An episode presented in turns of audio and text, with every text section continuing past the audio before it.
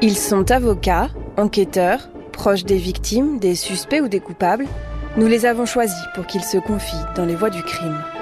Dans chaque épisode de ce podcast, nous recueillons la parole d'un témoin clé qui nous raconte une affaire de son point de vue. Je suis Marisa Fimei et dans ce second épisode consacré au meurtre de Clément Méric, je reviens sur les circonstances de sa mort et l'impact qu'elle a pu avoir en France.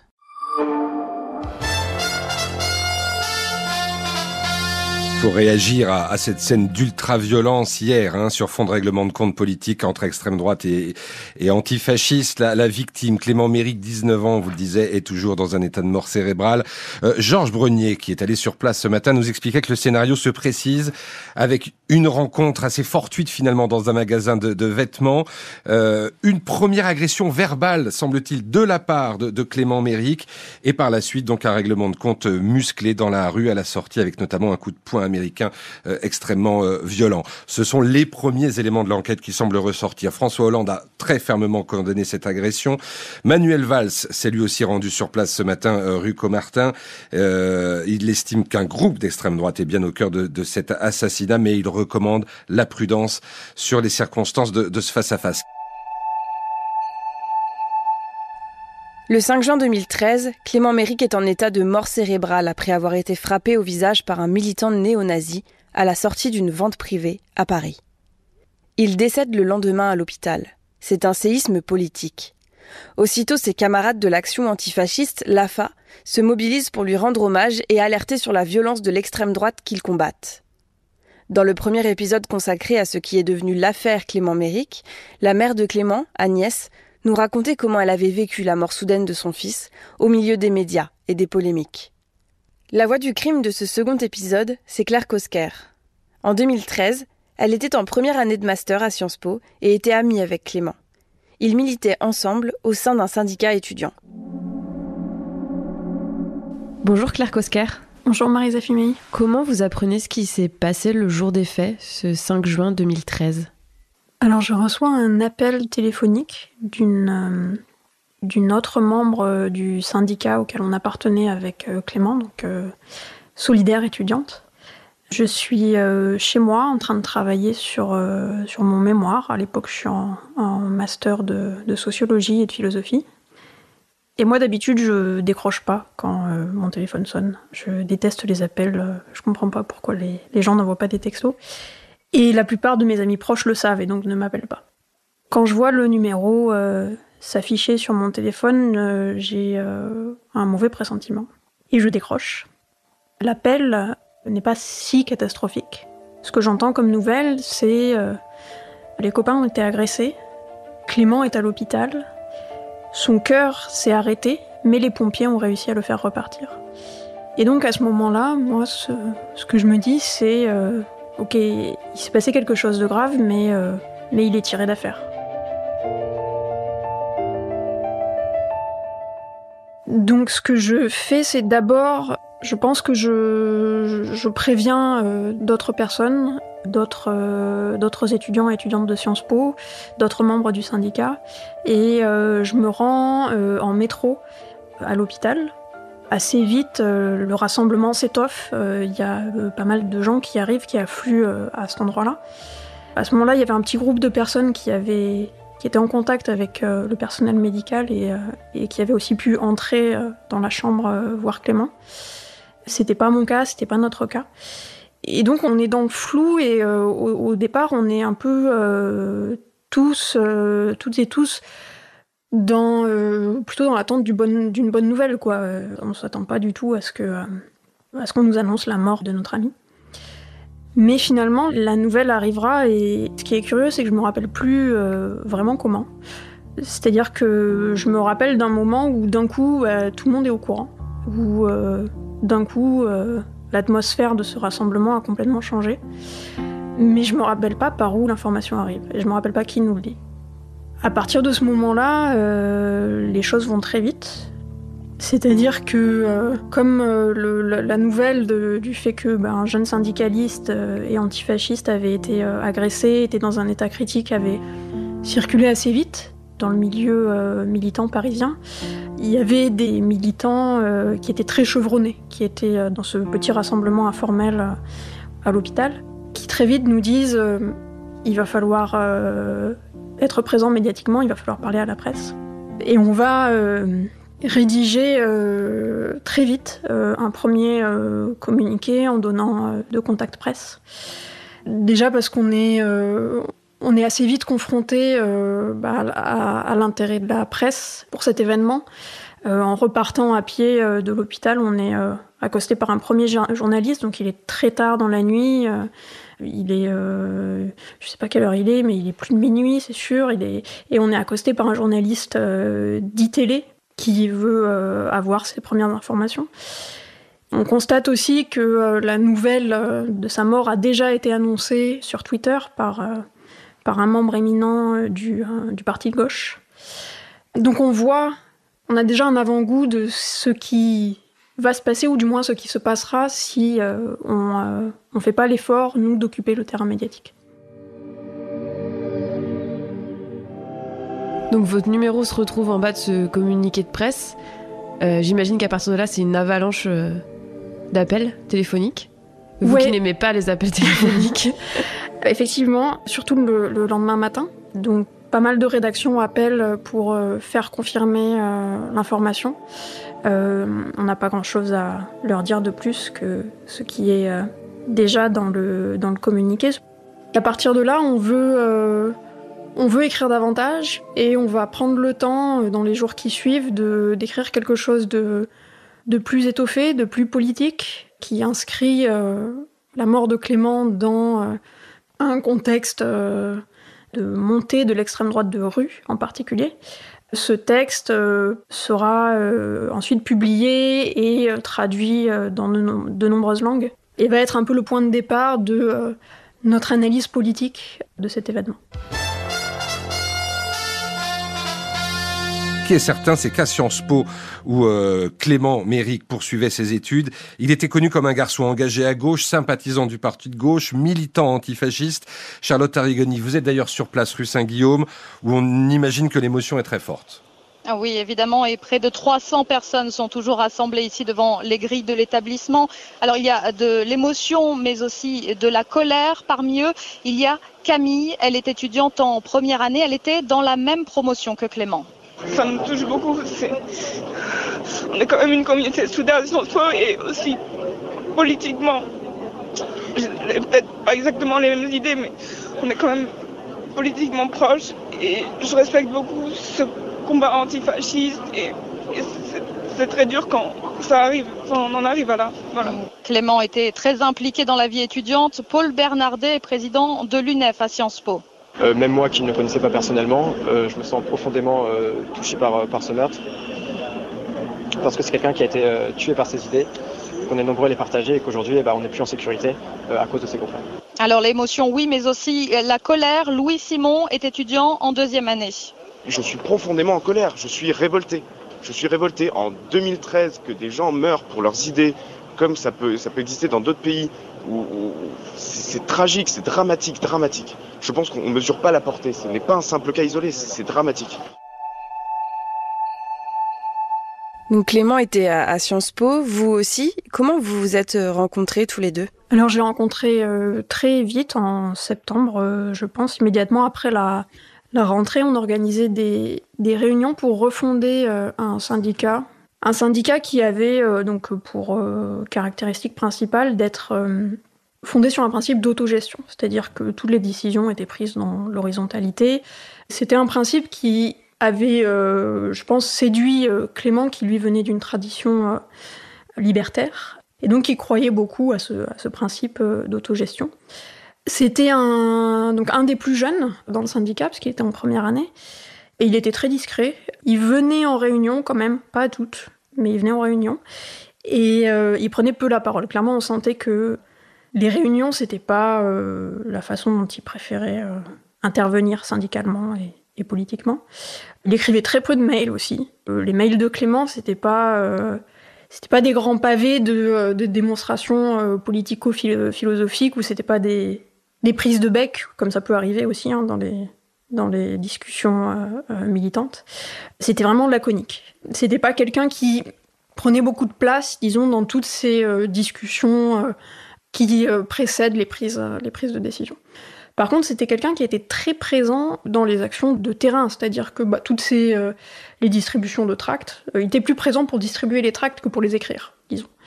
On a aussi été marqué à cette époque-là par euh, le fait que plusieurs rassemblements de la Manif pour tous arrivaient dans la proximité immédiate de, de Sciences Po, puisqu'ils arrivaient au métro Sèvres-Babylone, donc à 200 mètres, je pense, du cœur du campus de Sciences Po. Euh, et, on avait organisé à un moment, on en avait marre, on avait organisé une espèce de contre-rassemblement. Et ça aussi, il y avait pris part euh, avec euh, conviction.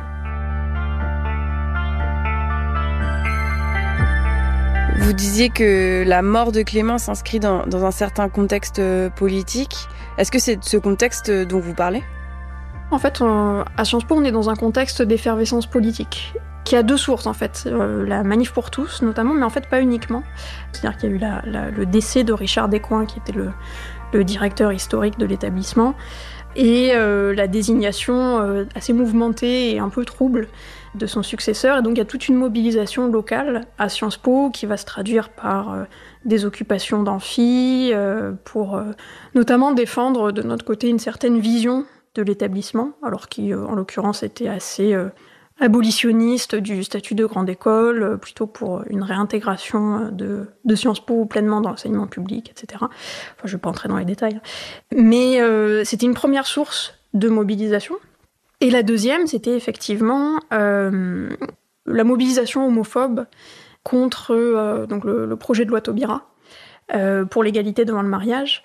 Et ces deux mobilisations où, qui vont énormément nous occuper, Sud étudiants puis Solidaire étudiante, euh, donc qui sont le même syndicat mais qui a été refondé euh, entre temps, qui vont beaucoup nous occuper et euh, qui vont effectivement, pour ce qui concerne la manif pour tous, nous inquiéter quant à précisément l'émergence d'une nouvelle génération d'extrême droite.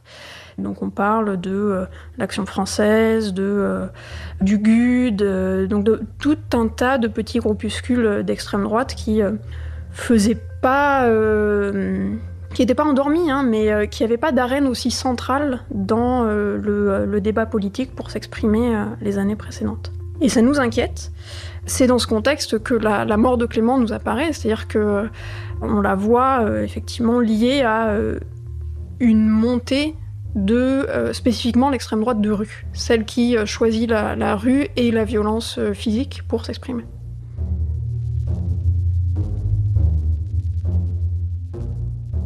Et est-ce que après le, décès de, Clément, est-ce que ça, est-ce que ça marque Sciences Po d'une certaine manière? Sur le moment, oui. En juin, début juin, donc il y a une vague d'émotions euh, qui euh, qui est très spontanée, qui touche. Euh, on a l'impression qu'elle touche toute la France par ailleurs, mais elle touche notamment Sciences Po. L'administration de Sciences Po organise d'ailleurs une, petite cérémonie en son hommage le 6 juin, si je me rappelle bien. Et on sent que, que la communauté étudiante est touchée.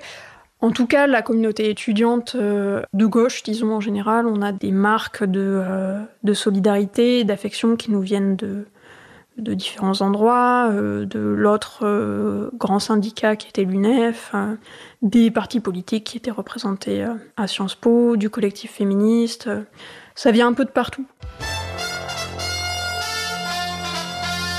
Il est 7h32. Une vague d'indignation après la mort de Clément Méric. Des milliers de personnes étaient hier soir dans les rues de France, notamment à Paris et à Lyon. Oui, plus d'une soixantaine de rassemblements au total pour rendre hommage au jeune homme de 19 ans. Plus jamais ça pouvait-on entendre, notamment effectivement à Lyon, où près d'un millier de personnes ont manifesté, principalement des étudiants d'extrême gauche, très actifs dans une ville où les jeunes des deux extrêmes, hein, gauche et droite, se frictionnent régulièrement à l'université et en dehors. Reportage de Frédéric Perruche du bureau RTL de Lyon. On les appellera Vincent et Mathieu, méfiants à l'égard de la presse, ils préfèrent ne pas donner leur vrai prénom. Tous deux sont étudiants, militants d'extrême gauche, viscéralement antifascistes. On est là pour dire qu'on ne se taira pas et qu'on continuera à combattre euh, les idées fascistes euh, partout où elles s'expriment. Ni dans l'université ni ailleurs, euh, on les laissera s'exprimer. Voilà. Ils ont déjà pris part à des affrontements avec les militants d'extrême droite, mais le sujet visiblement dérange. En fait, on n'est pas là pour parler d'escarmouche. On n'est pas là pour vous voulez qu'on dise il y a des militants d'extrême gauche qui cherchent la bagarre avec des fascistes. Non, non, mais si, mais, ça sert à rien. Le problème avec eux, c'est logique, c'est nos ennemis jurés. On est anticapitaliste et en tant qu'anticapitaliste, on voit bien que les fascistes, ça a toujours été les gardiens de l'ordre bourgeois. C'est les milices du patronat, ça a toujours été comme ça. Et voilà, c'est tout. Est-ce que vous vous attendiez à toute cette mobilisation ou est-ce que vous avez été surprise de, de l'ampleur que ça a pris? Complètement dépassée. En fait, je pense que c'est difficile d'imaginer euh, ce, que, euh, ce que peut être une mobilisation après euh, la mort d'un militant dans ces circonstances. D'abord parce que moi, je crois qu'en tant que, que militante syndicale moi-même, j'avais pas souvenir d'un précédent. Donc pour moi, c'était inédit, j'avais pas de point de référence en fait. De... Outre le, la masse de la mobilisation, qui était impressionnante, enfin, la, première grande manifestation, je pense que c'est le, le 8 juin, et, puis celle qu'on organise, euh, qui part d'Opéra, à Paris, c'est le 23. Et là, il y, a des, y a des milliers et des milliers, euh, plus de 10 000 personnes, ça c'est à peu près sûr, il me semble. Et c'est vrai qu'on se sent, se sent complètement dépassé quand, euh, quand on est aussi proche finalement de la cause pour laquelle la manifestation marche. Ça, mais je pense que c'est impossible d'être, euh, préparé, préparé à ça.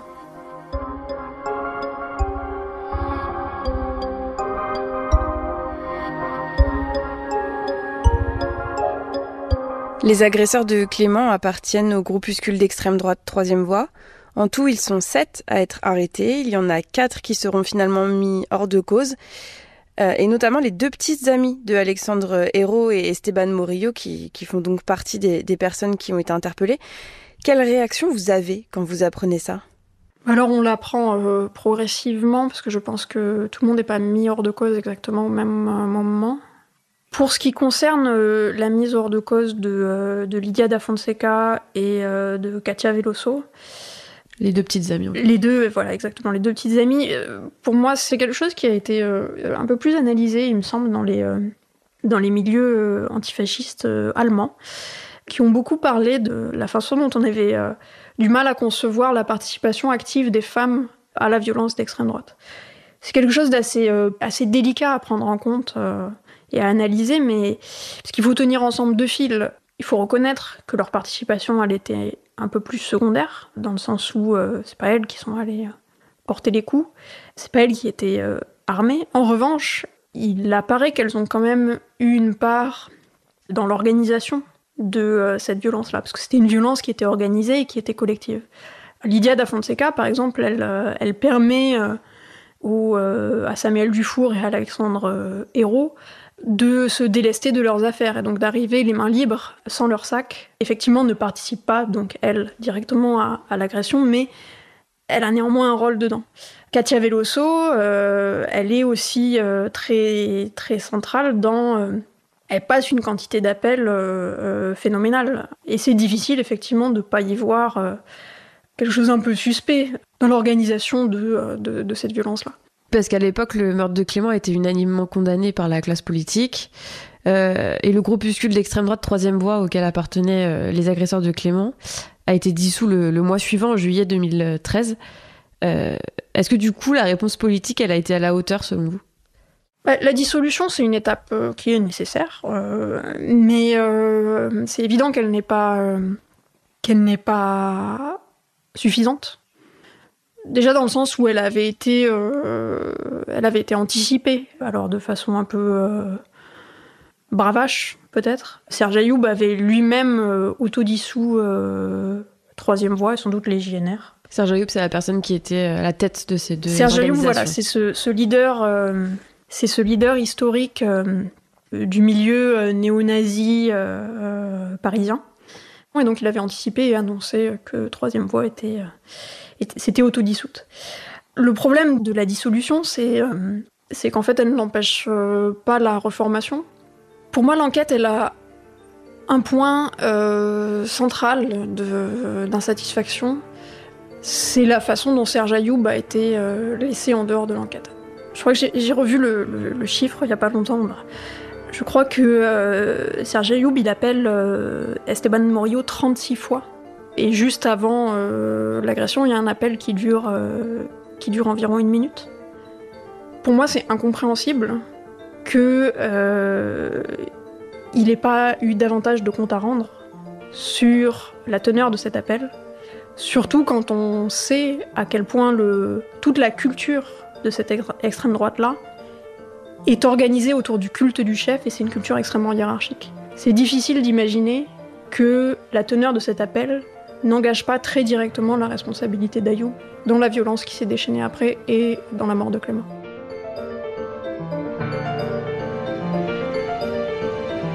Effectivement, il sera pas, Serge Ayoub sera pas poursuivi. Sur le banc des accusés, on retrouvera Esteban Murillo, euh, Alexandre Hérault et, Samuel Dufour. Le procès s'ouvre en septembre 2018. Euh, dans quel état d'esprit vous êtes euh, le premier jour d'audience? Dans une très grande tension. Bah alors, premièrement, parce que moi, c'est la première fois que je vais à un procès d'assises. Et aussi parce que j'ai l'impression qu'on arrive à un moment de potentielle clôture pour moi de euh, d'une séquence qui a duré euh, qui a duré cinq ans et, euh, et dont j'attends qu'elle soit qu'elle soit clôturée. Et quelle impression vous avez des trois accusés? Vous les voyez pour la première fois? Qu'ils sont bien déguisés.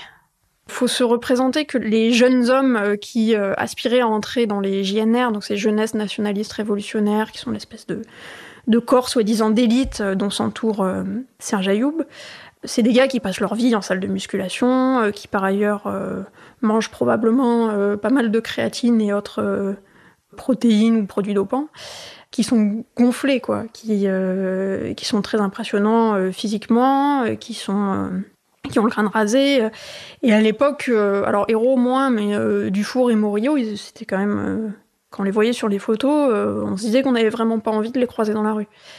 Et là, ils arrivent et ils ont changé physiquement. Leurs cheveux ont poussé, mais, mais pas que. Ils sont aussi euh, moins euh, affûtés, disons. Ils sont, ils font pas inoffensifs, mais ils font moins peur. Bon, par ailleurs, ils sont habillés de façon à ce qu'on voit pas euh, leurs tatouages. Certains tatouages ont été recouverts, d'ailleurs. Mais outre cette première impression, je crois qu'on a été, on a été plusieurs, ouais, euh, notamment dans le groupe euh, d'anciens camarades d'études euh, et du syndicat de Clément, à être un peu embêtés par l'impression qu'ils nous laissaient. À la fois, on les sentait maladroits et peu efficaces dans leurs réponses à la barre. Et en même temps, on voyait bien que c'était aussi une stratégie de leurs avocats de les faire passer comme des idiots influençables et parce que influençables un peu moins responsables de leurs actes.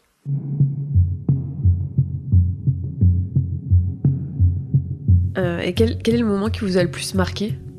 Je pense qu'il y a deux moments. Il y a le verdict, bien sûr, qui est un moment où, euh, où euh, je crois que je, je, prends une amie qui est à côté de moi dans les bras et on se dit allez maintenant on sort de cette salle, c'est fini. On n'a plus à, avoir euh, ces mecs dans notre vie, en fait. Qui est un moment, de, pour moi, de grand soulagement. Et dans le déroulé euh, du procès euh, lui-même, c'est un moment qui est, qui est très amer. C'est le passage à la barre de Serge Ayoub. Qui, pour moi, est, est un moment qui, qui à la fois fait la, démonstration de, de qui est cette personne, qui est glaçant parce que on a vraiment l'impression de, se retrouver avec un, mini fureur euh, sous, les yeux. Et, moi, il n'y a aucun être humain dans toute ma vie qui m'a fait la même impression que, que Serge Ayoub.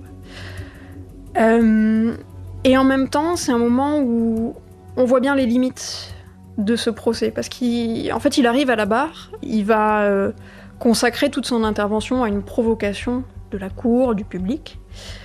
Et donc il est là pour, euh, faire son show, pour, euh, pour s'écouter parler, et le fait qu'il soit laissé hors de portée, hors d'atteinte de l'enquête, est à ce moment, je trouve, particulièrement cruel.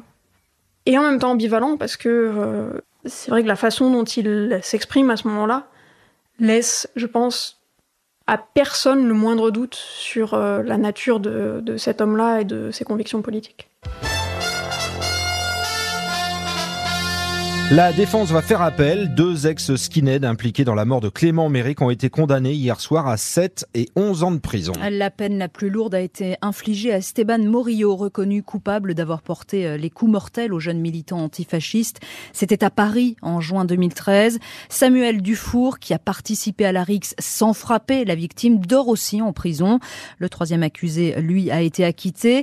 Il y aura donc un deuxième procès, mais à l'énoncé du verdict hier soir, les parents de Clément Se disaient soulagés, tout comme leur avocat Maître Saint-Palais.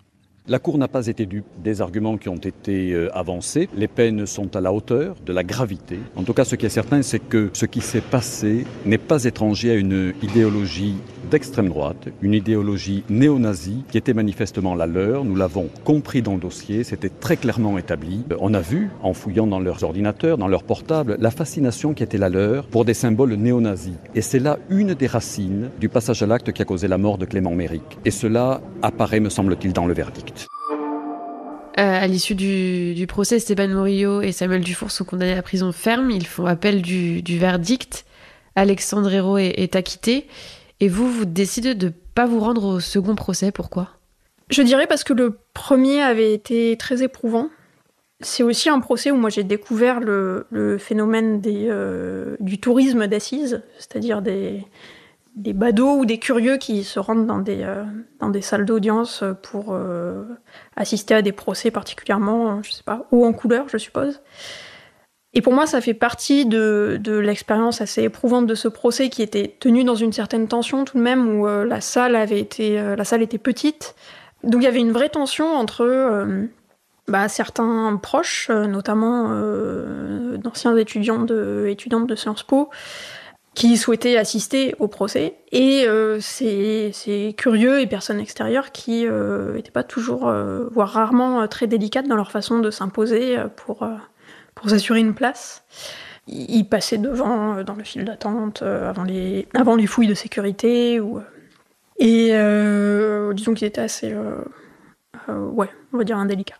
Il y avait une tension qui était aussi accentuée par le fait que, alors pour des raisons de sécurité, euh, je suppose, on n'avait pas le droit de boire dans la salle d'audience alors qu'il faisait extrêmement chaud. Enfin, il y avait plein de choses qui avaient participé à faire de, ce procès quelque chose d'assez tendu pour moi. Et en même temps, euh, il avait été aussi un moment de grand soulagement avec ce verdict. Et moi, j'ai été envahie d'un grand découragement à l'idée de devoir entendre les mêmes euh, débats, de devoir vivre ce moment-là une deuxième fois.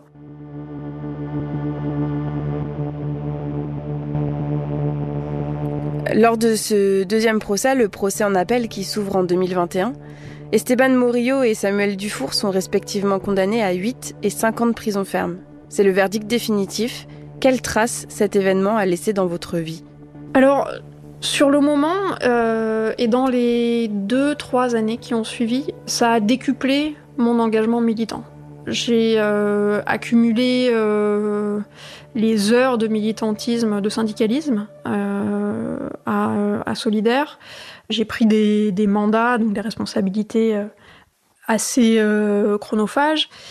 Et je pense parce que j'avais été jetée dans ça par toute l'agitation médiatique et, militante en juin 2013 et dans les mois qui ont suivi. Et puis j'ai pris du recul notamment parce que euh, ça a créé une, disons, une, fatigue profonde et de longue durée vis-à-vis de, euh, de cet engagement-là.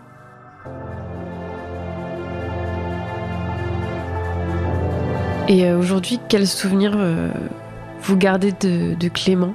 Je garde surtout le souvenir d'un jeune homme un peu espiègle qui qu'on n'entendait pas pendant, euh, pendant une heure de réunion et puis euh, qui balançait une petite pique ironique euh, qui vexait quelqu'un ou, faisait rigoler tout le monde. Enfin, le souvenir aussi d'un, d'un jeune militant très, très curieux des nouveaux discours politiques qu'il a aussi découvert en, arrivant à Sciences Po c'était, et en arrivant à Solidaire, qui était un syndicalisme un peu différent de ce qu'il avait connu, connu avant. Et le souvenir de quelqu'un qui, moi, m'a aussi beaucoup apporté personnellement, qui a changé ma vision sur, sur, sur certaines choses. C'est quelqu'un qui avait une vision très poussée et très intéressante de ce que peut être euh, l'action politique, qui, qui, était effectivement une forme assez euh, joyeuse et créatrice d'action euh, d'action politique, et qu'il faisait, qu'il faisait très bien, lui, dans son, dans son militantisme quotidien. Vous venez d'écouter le second épisode des Voix du crime consacré à l'affaire Clément Méric. Vous pouvez réécouter cet épisode et retrouver les précédents sur l'application RTL, rtl.fr et toutes nos plateformes partenaires. Merci à Étienne Villan pour la prise de son et la réalisation. À très bientôt.